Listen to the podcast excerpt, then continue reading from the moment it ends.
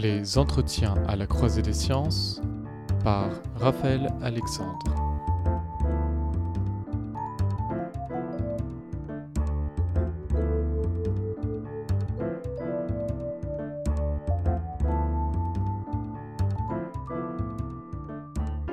Le doux martèlement d'une pluie sur une vitre. L'eau, ce mot si simple, cache une molécule elle-même de forme très simple, un atome d'oxygène et deux atomes d'hydrogène. Et pourtant, l'eau ne se laisse pas marcher sur les pieds par tant de simplicité. Des mystères l'entourent encore en grand nombre. L'un de ces mystères est sur la vie même de l'eau. Cette description moléculaire en apparence simple est en fait un présentoir pour des formations différentes, et j'entends par là différents types d'eau. Pour cet entretien à la Croisée des Sciences, j'ai le grand plaisir de recevoir Camille Rizy, chercheuse au laboratoire de météorologie dynamique à Paris. Camille Rizy a reçu en 2016 la médaille de bronze du CNRS pour ses travaux. Bonjour Camille Rizy. Bonjour. Alors le but de cet entretien, c'est, euh, ce sera d'arriver à discuter de vos travaux actuels en, sciences de la Terre. Cependant, avant d'en arriver là, j'aimerais qu'on arrive à poser un cadre pour nos auditrices et nos, auditeurs. Alors à la lecture des textes que vous m'avez euh, soumis pour préparer cette émission, j'ai été surpris par, euh, par plusieurs choses quant au domaine même de la recherche sur les questions du climat de la Terre. La première, c'est qu'il y a différents modèles pour étudier le climat, mais que ces modèles ne sont pas cohérents entre eux, et donc il faut procéder à une comparaison. Et la deuxième chose, c'est que cette comparaison est en fait très difficile. Est-ce que c'est bien, que c'est bien ça le cadre euh? Alors déjà, il y a différents types de modèles euh, du point de vue de leur complexité. Il existe des modèles globaux de l'atmosphère qui sont euh, des modèles euh, numériques qui résolvent les équations de la mécanique des fluides euh, dans l'atmosphère et qui représentent de manière statistique, en plus des équations de la mécanique des fluides, les, processus de fine échelle comme les nuages, les orages, les interactions entre l'atmosphère et la surface. Ce sont ces modèles-là qui sont utilisés notamment pour faire les projections climatiques. Il y a aussi d'autres types de modèles. Euh, les modèles dont je viens de parler euh, sont des modèles qui ont une résolution horizontale de l'ordre de 100 km. Euh, il existe des modèles à beaucoup plus haute résolution, euh, comme les modèles qui résolvent explicitement les nuages ou les modèles dits de gros tourbillons qui peuvent être de quelques dizaines de mètres de résolution, mais par contre sur des domaines limités. Donc ils ne sont pas utilisés pour les projections climatiques, mais ils sont utilisés plus pour comprendre les processus à l'intérieur euh, des, des, nuages et des orages par exemple. Il existe aussi toute une hiérarchie de modèles euh, plus simples, des modèles qui sont analytiques, des modèles plus conceptuels. Donc il y a différents types de modèles par leur complexité. Ensuite, au sein de chaque type de modèle, euh, il y a différents laboratoires qui développent euh, chacun le leur. Et en particulier pour les modèles globaux euh, qui sont utilisés pour les projections climatiques, il y a à ce jour une trentaine de modèles qui existent dans le monde. Et lorsque à chaque exercice de à chaque euh, lorsqu'on rédige les, rapports euh, du GIEC, le groupe euh, intergouvernemental pour l'étude du climat, les projections sont faites par chacun de ces de ces modèles pour pouvoir comparer les résultats. Et c'est là qu'on se rend compte, comme vous dites, que tous les modèles ne donnent pas exactement les mêmes résultats. Il y a des choses sur lesquelles ils sont tous d'accord. Lorsque l'on augmente la concentration en CO2, tous les modèles simulent bien un réchauffement. Euh, tous les modèles aussi simulent un réchauffement qui est plus fort au pôle qu'à l'équateur. Tous les modèles simulent une aridification euh, des, zones qui sont déjà sèches, en particulier le pourtour méditerranéen. Donc il y a des choses qui sont communes à tous les modèles, mais il y a des choses qui sont différentes entre les modèles, comme par exemple l'amplitude exacte du réchauffement climatique en réponse à une augmentation de CO2 donnée. Euh, ça varie du simple au double et euh, à l'échelle euh, régionale, quels seront les changements de précipitation euh, dans certaines régions, comme les régions de mousson? Ça aussi, les modèles sont en désaccord là-dessus. D'accord, donc vous, vous travaillez sur ces questions-là de, comparaison des modèles. Et alors, pour étudier ces questions, vous faites une étude sur ce qu'on appelle les isotopologues de l'eau. Qu'est-ce que, qu'est-ce que ce sont, ces choses-là? Oui, alors les, isotopologues, ce sont différentes formes isotopiques de la molécule d'eau. Il existe euh, l'H2O16, qui est euh, la molécule d'eau la plus courante, avec deux atomes d'hydrogène et un atome d'oxygène 16. Euh, Mais il existe aussi un petit peu d'H2O18, où l'atome d'oxygène est de 18, cette fois-ci c'est de l'oxygène 18 On peut aussi trouver de l'HDO, où l'un des atomes d'hydrogène est en réalité du deutérium, donc c'est de l'H2. Donc euh, il y a différentes formes isotopiques. Les formes euh, lourdes, H2O18 et HDO en particulier, sont très minoritaires, mais on peut mesurer leur abondance relative. Et on se rend compte que l'abondance relative euh, de ces différentes formes isotopiques de la molécule d'eau renseigne sur les processus atmosphériques et notamment sur les processus nuageux.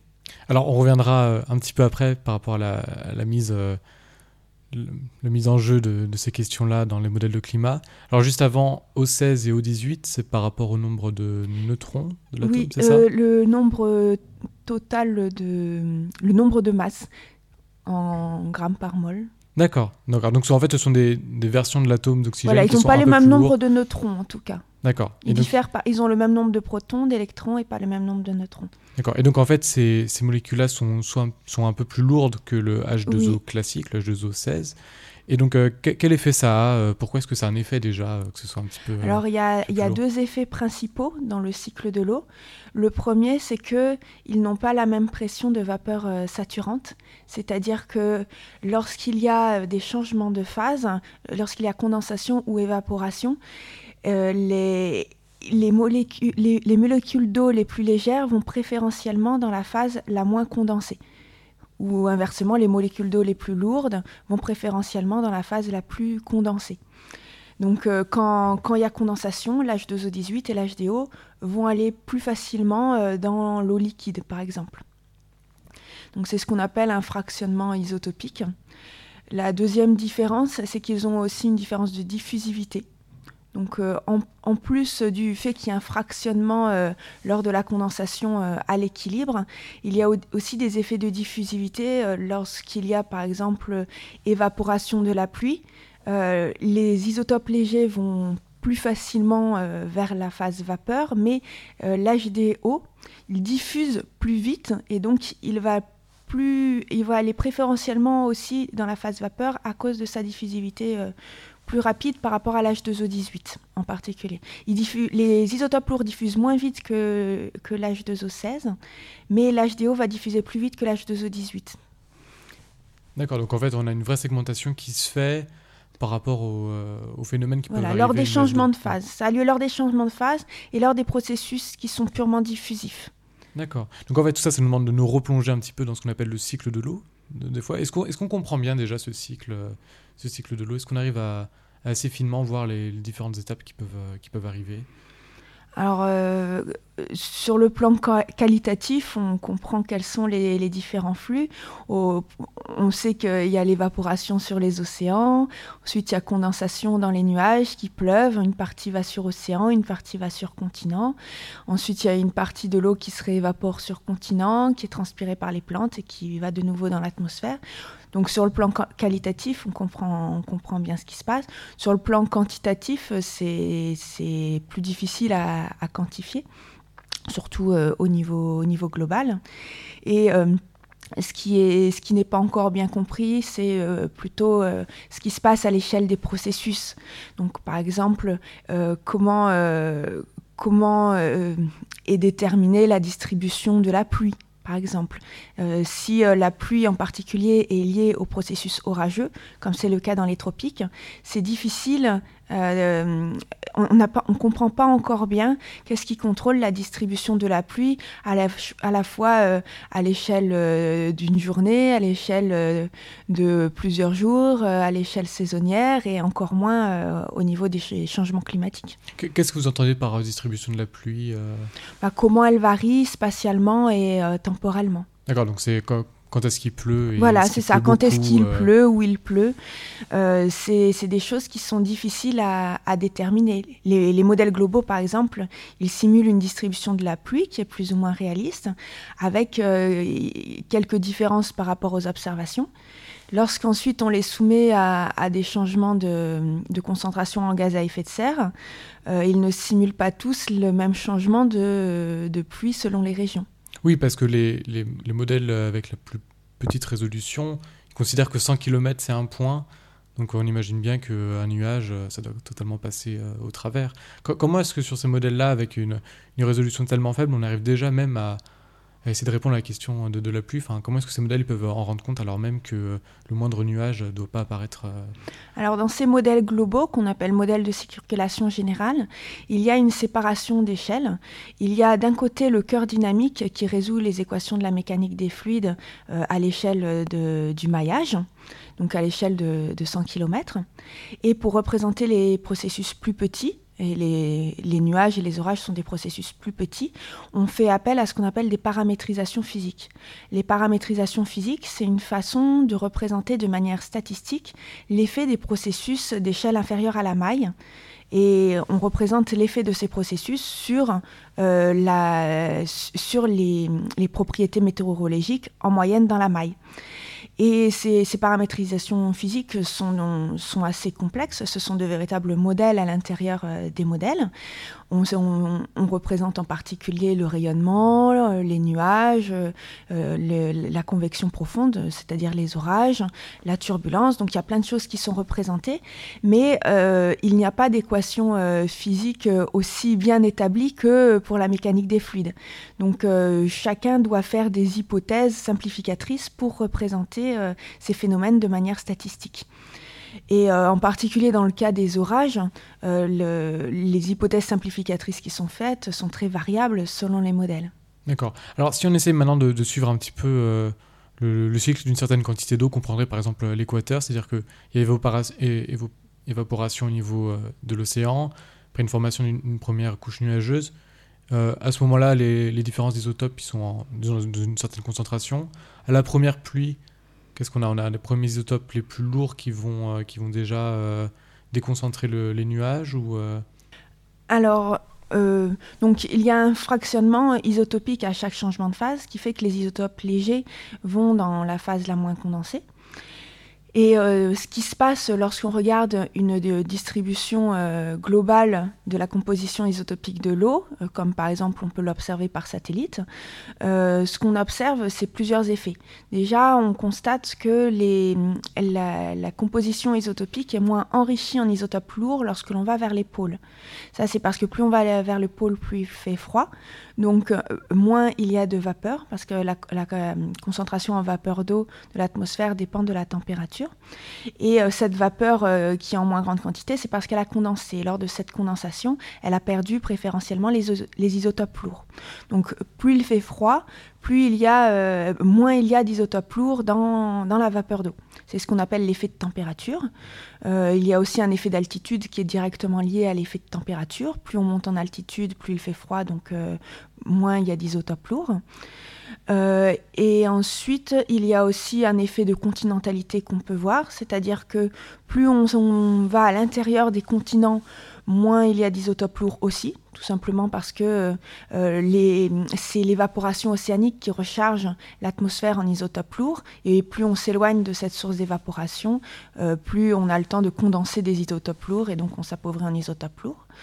Ensuite, lorsqu'on le regarde dans les tropiques, ce qu'on voit au premier ordre, c'est ce qu'on appelle euh, l'effet de, de précipitation. Plus il y a de pluie qui est associée aux orages dans les tropiques, plus la composition isotopique est appauvrie en isotopes lourds. Et ça, c'est parce que la, convection euh, agit euh, agit en mélangeant verticalement l'atmosphère. Et donc les, la, la, la, vapeur qui est faiblement concentrée en isotope lourd, qui est en altitude, euh, va euh, vers, vers les basses couches de l'atmosphère à cause du mélange convectif. Et donc ça appauvrit la, la, composition isotopique en isotope lourd. Alors sur ce sujet-là, Comment, comment est-ce que vous faites pour, euh, pour récupérer des données d'ailleurs sur les, sur les concentrations euh, d'isotopes J'ai vu qu'il y avait des, des, avions, il y a aussi probablement des, des relevés au sol. Comment, ça se passe Alors il y a plein de types de données actuellement. Euh, le, la, la, recherche, en, la recherche sur la composition isotopique de l'eau est, est, dans une période... est dans une période assez exceptionnelle où il y a énormément de nouvelles données depuis quelques années. Alors, euh, traditionnellement, il y avait des données euh, de composition isotopique dans la pluie qu'on prélevait à partir de pluviomètres et qu'on analysait ensuite dans des spectromètres de masse.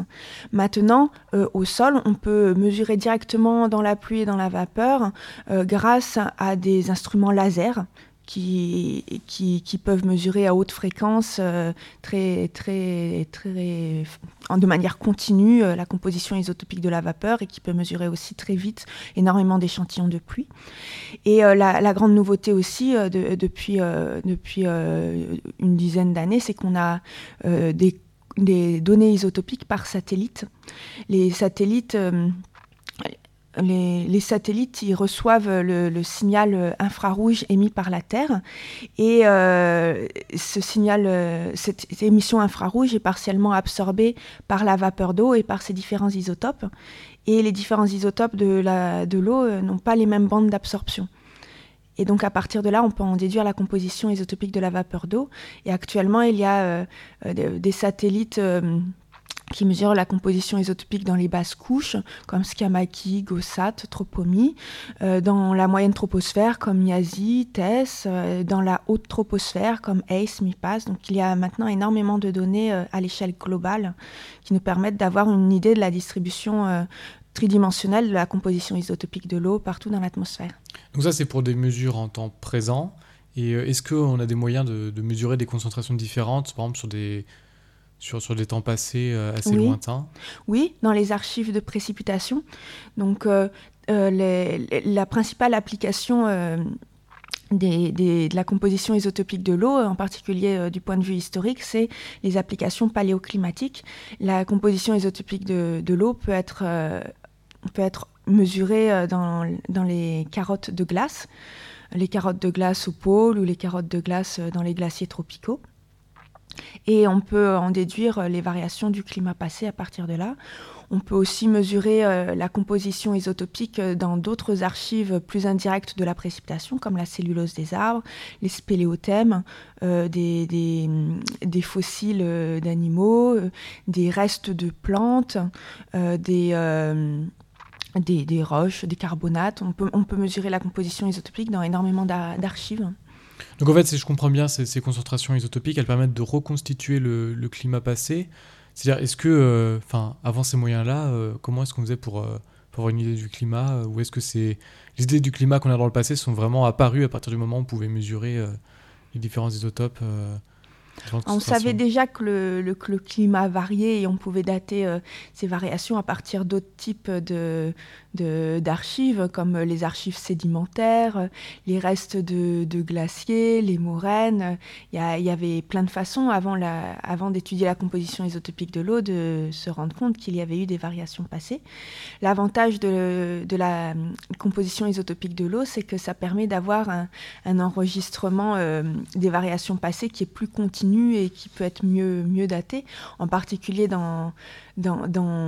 grâce aux enregistrements isotopiques dans les carottes de glace il y a eu une véritable révolution sur la, compréhension des climats passés à l'échelle euh, à l'échelle des derniers euh, des dernières centaines de milliers d'années. C'est surtout euh, grâce à la composition isotopique de l'eau enregistrée dans les glaces qu'on s'est rendu qu'on a pu bien documenter les cycles glaciaires interglaciaires et la variabilité millénaire à, l'intérieur des aires glaciaires, par exemple. D'accord, donc en fait c'est à partir de ces données-là que maintenant on peut arriver à tester des modèles climatiques dans le passé, c'est ça? Oh, pas seulement, on peut tester les, modèles climatiques dans le passé avec euh, plein d'autres données. Les, les, les, modèles de climat sont testés, euh, euh, quand on les teste dans le passé, on les compare aux données isotopiques, mais aussi à d'autres types d'archives, comme je vous dis, des archives sédimentaires, des, des, restes de pollen, des assemblages de végétation, des assemblages de faune à partir de, des sédiments océaniques. Il y a, il y a plein d'autres euh, reconstitutions du climat passé qui existent. Et c'est en combinant toutes ces reconstitutions qu'on arrive à avoir la meilleure image des climats passés. D'accord. Et tous ces modèles qu'on a euh, à notre disposition, euh, ils, ils sont tous ressemblants avec l'image du passé qu'on a ou est-ce que déjà on constate des, grosses divergences Lorsqu'on les applique sur le passé Oui. Alors lorsqu'on applique les modèles de climat actuels euh, sur le passé, ah, il faut peut-être préciser ce qu'est un modèle de climat. Un modèle de, ce qu'on appelle un modèle de climat, c'est un, modèle numérique qui couple différents modèles. Le modèle d'atmosphère qui est le modèle de circulation générale dont je vous ai parlé, mais aussi un modèle de circulation générale océanique, un modèle de de surface continentale, un modèle de glace de mer. Donc c'est les différentes, euh, les différentes euh, composantes du système climatiques qui sont modélisées, qui sont couplées entre elles pour donner le modèle de climat. Et le modèle de climat, on le force par euh, les concentrations de gaz à effet de serre, par euh, la, topographie et par éventuellement les, calottes de glace. Et ça nous donne le, climat euh, passé, présent ou futur. Et donc ces modèles de climat, on, les, on, peut les appliquer sur différentes périodes passées. En particulier, à chaque rapport du, GIEC, il y a des exercices d'intercomparaison et il y a des périodes, des exercices paléoclimatiques qui sont imposés pour ces modèles, comme le dernier maximum glaciaire ou le moyen Holocène. Et les modèles simulent, de nouveau, ils, simulent des choses qui sont euh, cohérentes et d'autres choses qui sont euh, différentes euh, entre eux. Par exemple, au dernier maximum glaciaire, tous les modèles simulent bien le refroidissement. Mais tous les modèles ne simulent pas la bonne amplitude de refroidissement ou tous les modèles ne simulent pas les mêmes changements euh, de, précipitation euh, selon les régions. Pareil pour le Moyen Holocène. Le Moyen Holocène, c'est une période qui est euh, caractérisée par une intensification des moussons dans l'hémisphère nord. Et les modèles simulent tous une intensification des moussons dans l'hémisphère nord comme observé, mais en général, ils sous-estiment l'intensification de ces moussons et pas tous avec, euh, enfin, ils la sous-estiment pas tous de la même façon.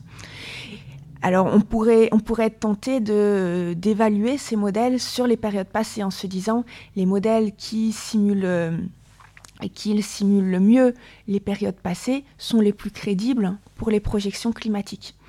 Alors, euh, beaucoup de, gens se sont penchés sur la question et c'est un sujet de recherche actif.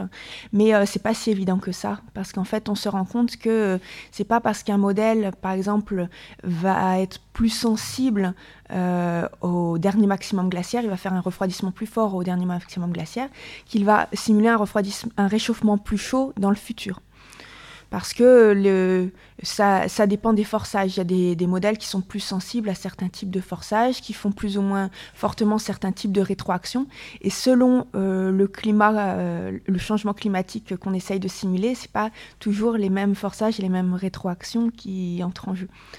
Donc c'est pour ça qu'il est difficile en fait d'utiliser directement euh, les périodes passées pour sélectionner en quelque sorte les meilleurs modèles pour les projections futures.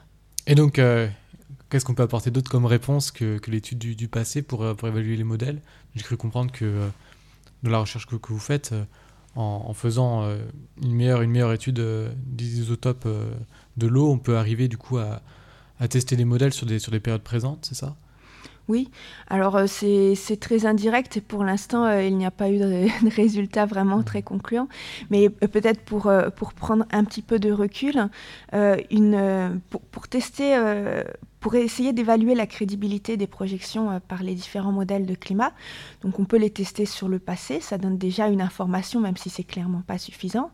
On peut les tester sur le climat présent, mais on peut aussi tester la, façon dont ils représentent les processus de manière individuelle, en se disant que euh, les, si un modèle simule mieux un, un processus donné dont on sait qu'il a une importance pour euh, le changement climatique, alors il, y aura plus de, crédibilité. Et c'est pour ça que, euh, de, plus en plus, euh, on essaye de, ne pas évaluer les modèles dans leur ensemble, mais d'évaluer des processus et des rétroactions individuelles. en particulier, on sait que la principale source de différence entre les modèles dans les projections futures, ce sont les rétroactions nuageuses c'est-à-dire comment vont varier les nuages euh, en changement climatique. Et donc il s'agit d'essayer d'évaluer comment les modèles euh, réagissent à comment les modèles simulent les variations de, de, nébulosité en fonction de, de, différents forçages. Et euh, pour ça, il y a différents mécanismes. Comment chaque modèle simule chacun de ces mécanismes de variation euh, de nuages. Et donc, ça veut dire que plutôt que de s'intéresser au climat global, on s'intéresse au processus individuel. Et c'est là que la composition isotopique de l'eau peut être utile parce que avec la composition isotopique de la vapeur d'eau, on peut avoir une information supplémentaire sur les processus orageux et les processus nuageux puisqu'ils sont sensibles au changement de phase. Et euh, alors, une question qui me vient, c'est que si je comprends bien, quand, quand on réduit l'étude de la qualité des, modèles climatiques à, différents processus plus, plus individualisés, est-ce qu'il y a des irréconciliables? C'est-à-dire, est-ce qu'on est a dans l'idée qu'à terme, on arrivera à avoir un, modèle qui est bon dans plusieurs, euh, dans plusieurs représentations de, phénomènes euh, singuliers? Ou est-ce qu'on a l'idée que de toute façon, un modèle, il sera peut-être très bon sur un ou deux euh, phénomènes particuliers, mais il ne pourra pas réussir à rendre compte des autres? Est-ce que c'est réconciliable alors en général, on se rend compte que chaque modèle a ses forces et ses faiblesses. C'est d'ailleurs pour ça que euh, malgré euh, c'est pour, pour, ça que d'ailleurs on essaye de garder une diversité euh, des modèles à l'échelle mondiale. Même si on peut prendre l'exemple en France, il, y a, il y a deux modèles en France. Il y a longtemps eu des, incitations à combiner les deux modèles, à combiner nos forces pour, pour ne faire qu'un seul modèle. Euh, mais euh, on se rend compte qu'il est important de garder une diversité de modèles parce que non seulement ça permet d'estimer euh, les incertitudes liées aux différents modèles, mais aussi parce que on se rend compte qu'au final, pour la simulation du climat présent, par exemple, le meilleur modèle, c'est la moyenne de tous les modèles. C'est-à-dire que comme chaque modèle a ses forces et ses faiblesses, c'est en moyennant tous les modèles qu'on arrive à, avoir le résultat le plus euh, réaliste. Donc euh, il est important de garder euh, cette, diversité de modèles. alors je ne sais plus quelle était la question. Est-ce que c'est réconciliable le...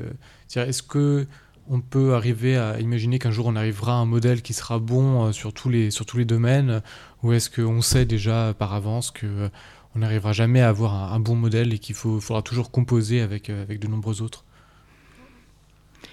ça dépend de, ça dépend de l'application. Le, un, modèle, il est généralement développé par des développeurs qui ont en tête certaines applications.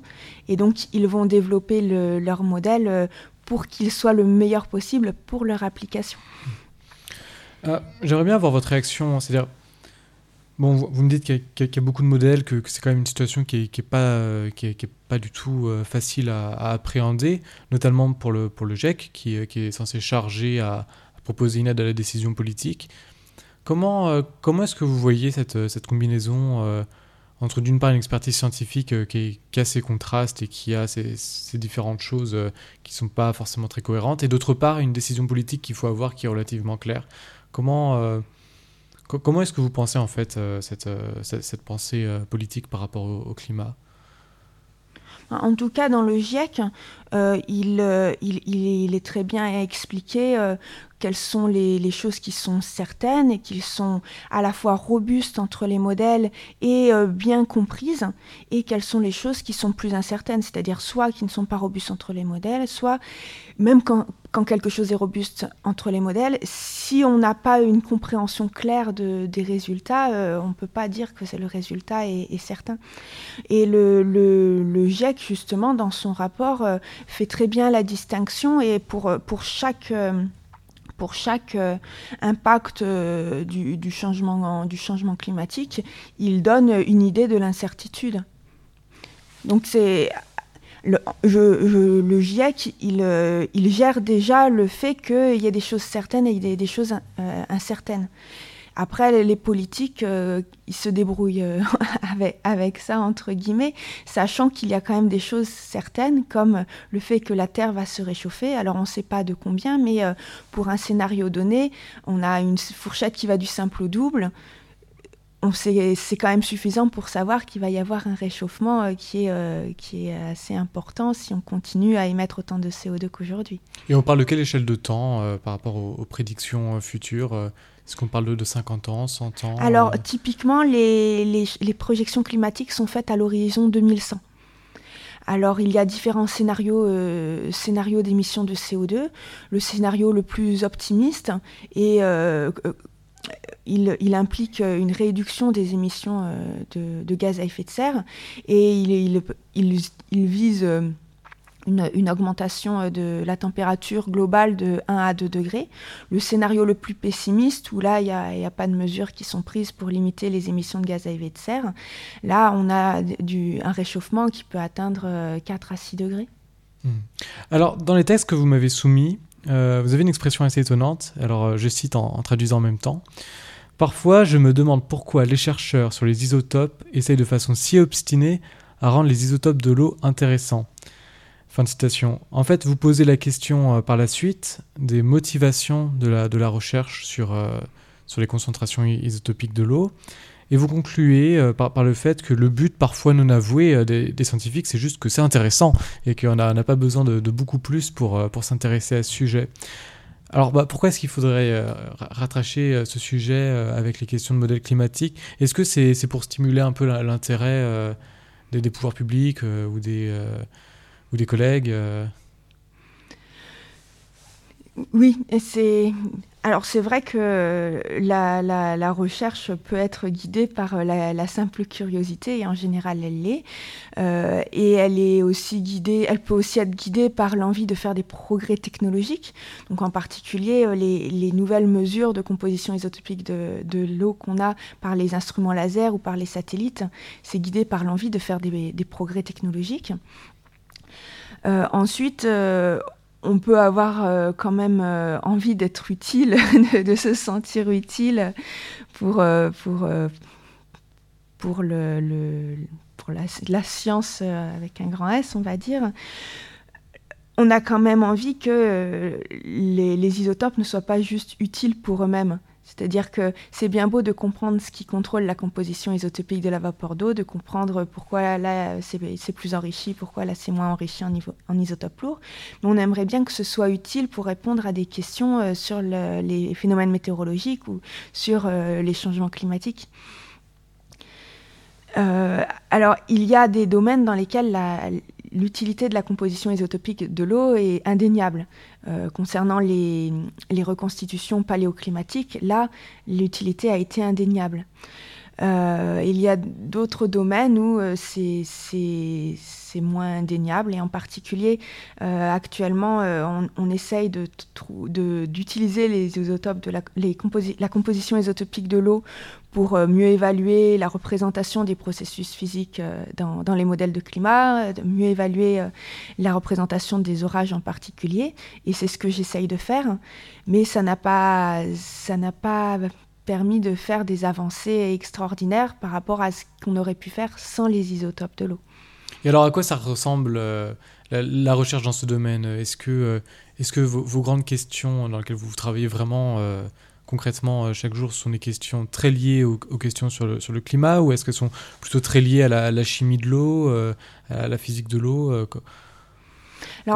moi personnellement, j'ai la motivation, ma principale motivation, euh, c'est l'évaluation des modèles de climat et, et, la crédibilité de leurs projections. C'est vraiment ça qui m'intéresse.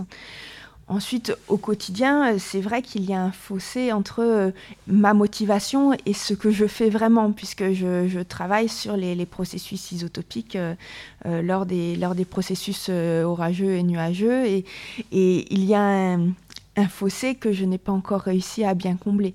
Je ne, je, c'est parfois frustrant et je ne serai satisfaite que lorsque j'aurai réussi à combler ce fossé ou que je serai arrivée à la conclusion qu'on on ne le comblera jamais et qu'il faut que je change d'outil pour euh, arriver à, à répondre aux, aux, questions sur le changement climatique. Euh, vous êtes beaucoup en, en, France à travailler sur, euh, sur ce sujet-là, des concentrations isotopiques ou Oui, oui, oui. En, en en France, euh, la France historiquement a été l'un des, moteurs dans ce domaine, avec en particulier euh, Claude Lorius, euh, Jean Jouzel, qui sont vraiment les pionniers dans l'utilisation de la composition isotopique de l'eau dans les carottes polaires pour reconstituer les, variations passées du climat polaire. Il y a aussi des gens comme Liliam Merliva, Majoub, ce sont aussi les pionniers dans la mesure des fractionnements isotopiques et dans leur formalisation théorique. Euh, il y a ensuite eu Jean Jouzel et Sylvie Joussaume dans début des années 80 qui ont été les premiers au monde à implémenter la composition isotopique de la vapeur d'eau dans un modèle de circulation générale. C'était déjà le modèle du LMD. Donc la France, euh, historiquement, a été vraiment un, un moteur là-dessus. Il y a encore un groupe actuellement euh, très, très important et très dynamique euh, au LSCE sur la composition isotopique de l'eau. Euh, qui, en particulier sont actuellement très dynamiques sur l'utilisation des nouvelles technologies laser pour, la, pour la mesure de la composition isotopique de la vapeur d'eau. Au LMD, je suis assez isolée, mais, mais je, travaille beaucoup avec les gens du, du LSCE. Et il y a aussi d'autres laboratoires en France qui travaillent sur la composition isotopique de l'eau plus euh, sur le plan des applications paléoclimatiques. En France, je suis assez euh, seule sur euh, l'application pour essayer de mieux comprendre les processus convectifs et l'évaluation de ces processus dans les modèles atmosphériques. Dans le monde, il y, a, pas mal de gens, par contre, qui travaillent aussi là-dessus. D'accord. Et vous, quand vous travaillez, est-ce que vous êtes plutôt dans une pratique théorique ou est-ce que vous êtes vraiment très au contact des, données expérimentales? Est-ce que vous allez vous-même faire des, relevés euh, Comment ça se passe euh? Alors, euh, dans, le, dans le passé, j'ai participé à une campagne de terrain. C'était pendant ma thèse. J'avais été au, au, Niger pour mesurer, pour prélever toutes les cinq minutes des flacons d'eau de pluie euh, pendant les orages et euh, ensuite euh, les faire analyser pour leur composition isotopique. Donc j'avais fait ça dans le passé, maintenant je suis que devant mon ordinateur et je fais que de la, que de la modélisation et de l'exploitation de données qui sont déjà disponibles. Donc pour obtenir les données, je, je, travaille beaucoup par collaboration. J'ai des données in situ, les données satellites qui, que, auxquelles j'ai accès par les collaborations. Et ensuite, euh, ces, ces, données, je les combine avec de la modélisation euh, numérique. Que, soit euh, mes propres simulations, puisque j'ai implémenté les, isotopes de l'eau dans la nouvelle version du, modèle euh, du LMD, mais euh, aussi j'utilise aussi des résultats de modélisation d'autres groupes de modélisation, d'autres types de modèles. En fait, actuellement, de toute façon, dans, la recherche, dans notre domaine, on ne peut pas travailler sans collaboration. Bah, merci Camille d'avoir répondu à toutes mes questions. On a, on a pris beaucoup de choses, je pense. J'étais même, je savais même pas, à vrai dire, qu'il y avait différents euh, isotopes de, de l'eau. Euh, et puis je savais pas comment ça se faisait que les calottes glaciaires pouvaient nous permettre de, comprendre le climat passé. Merci. Merci.